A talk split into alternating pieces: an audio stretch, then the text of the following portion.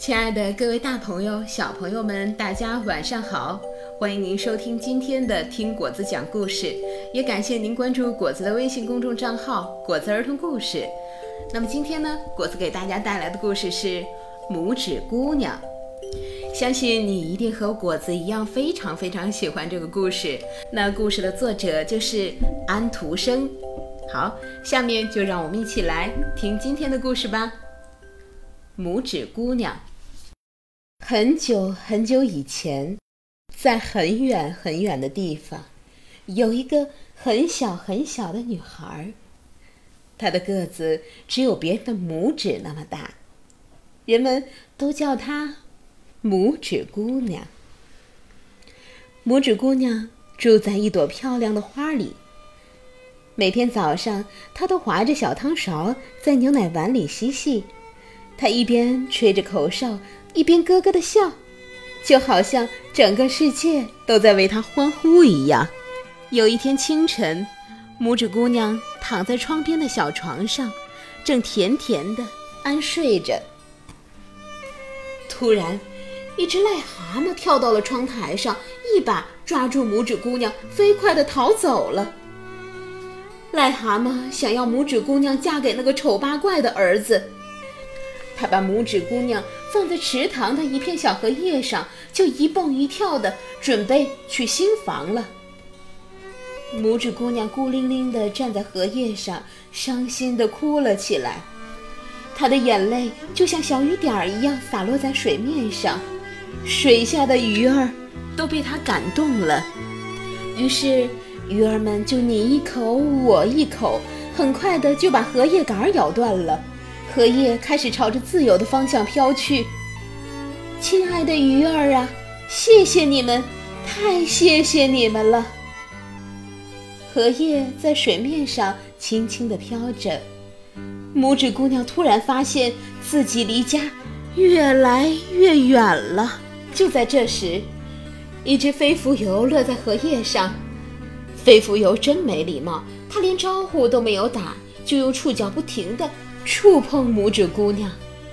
看到拇指姑娘那么可爱，他忍不住地叫了起来：“多么可爱的小姑娘呀！我要带你回去见我的家人。”哦，这个小姑娘怎么没有翅膀？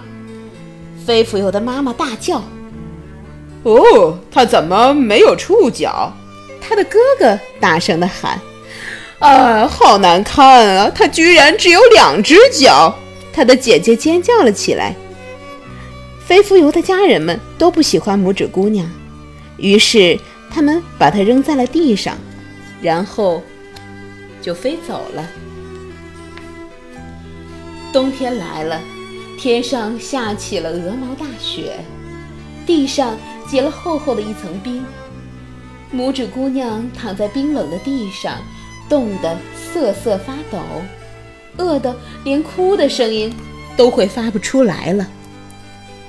拇指姑娘慢慢的睡着了，在昏昏沉沉中，她似乎感觉到了一丝温暖。当拇指姑娘醒来的时候，她发现自己躺在田鼠的家里。拇指姑娘很感激田鼠救了她。整个冬天，拇指姑娘都和田鼠待在一起。那小巧温暖的房间，那欢乐的壁炉里的小火苗，让拇指姑娘安全地躲开了外面的寒风。有时候。他们会去鼹鼠家喝下午茶、聊天、吃自制的蛋糕。他们在一起度过了很多快乐的时光，而鼹鼠也越来越喜欢拇指姑娘了。鼹鼠是田鼠的好朋友，虽然田鼠对拇指姑娘很友好，但他希望拇指姑娘能答应鼹鼠的求婚。为了报答田鼠的救命之恩，拇指姑娘。只好同意了。第二年春天一到，他就得住进鼹鼠那黑暗的地洞里。有一天，在去鼹鼠家的路上，拇指姑娘听到地面传来了一阵哭声，于是她爬上地面，看见一只小燕子躺在一个冰冷的巢里，周围满是枯树叶和小树枝。我飞不动了，我追不上我的同伴了。小燕子有气无力地说。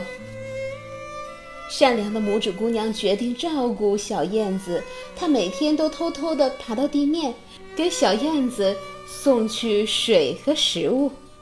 很快，他们俩就成了非常要好的朋友。春天到了，小燕子的身体好多了，它终于可以再次的飞上天空。我不会忘记你的，小燕子紧紧地抱着拇指姑娘，然后。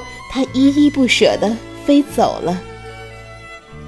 我也是，拇指姑娘大声地说。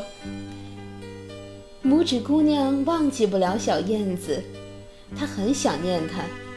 自从小燕子走后，拇指姑娘就整天和田鼠生活在一起，直到她将要嫁给鼹鼠的那一天。婚礼的日期越来越近了。拇指姑娘越来越想念明媚的天空。有一天，她偷偷地爬上地面，看见美丽的花，一颗泪珠从她的小脸上滑落。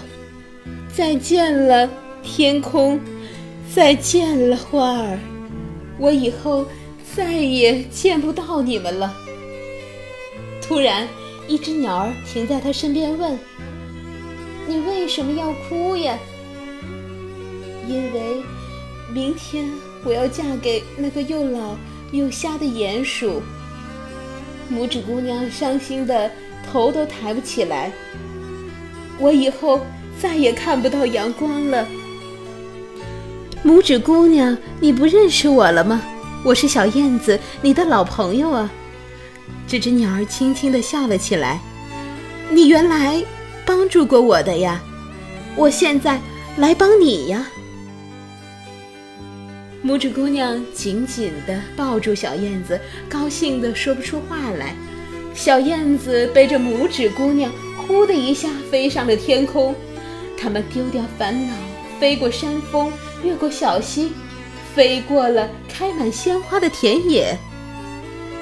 拇指姑娘高兴极了，她低头看了看地面，所有的东西都变得好小好小啊。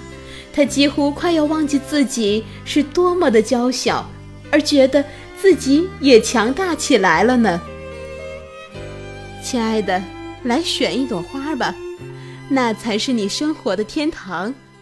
小燕子坚定地对他说：“我选那一朵吧。”拇指姑娘看到了一朵美丽的大白花，小燕子背着它，慢慢的。飞向了地面，它们缓缓地飘向了大白花。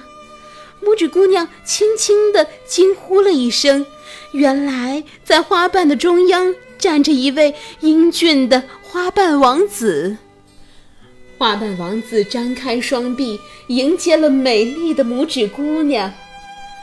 小燕子挥着翅膀与拇指姑娘道别，答应她每个春天。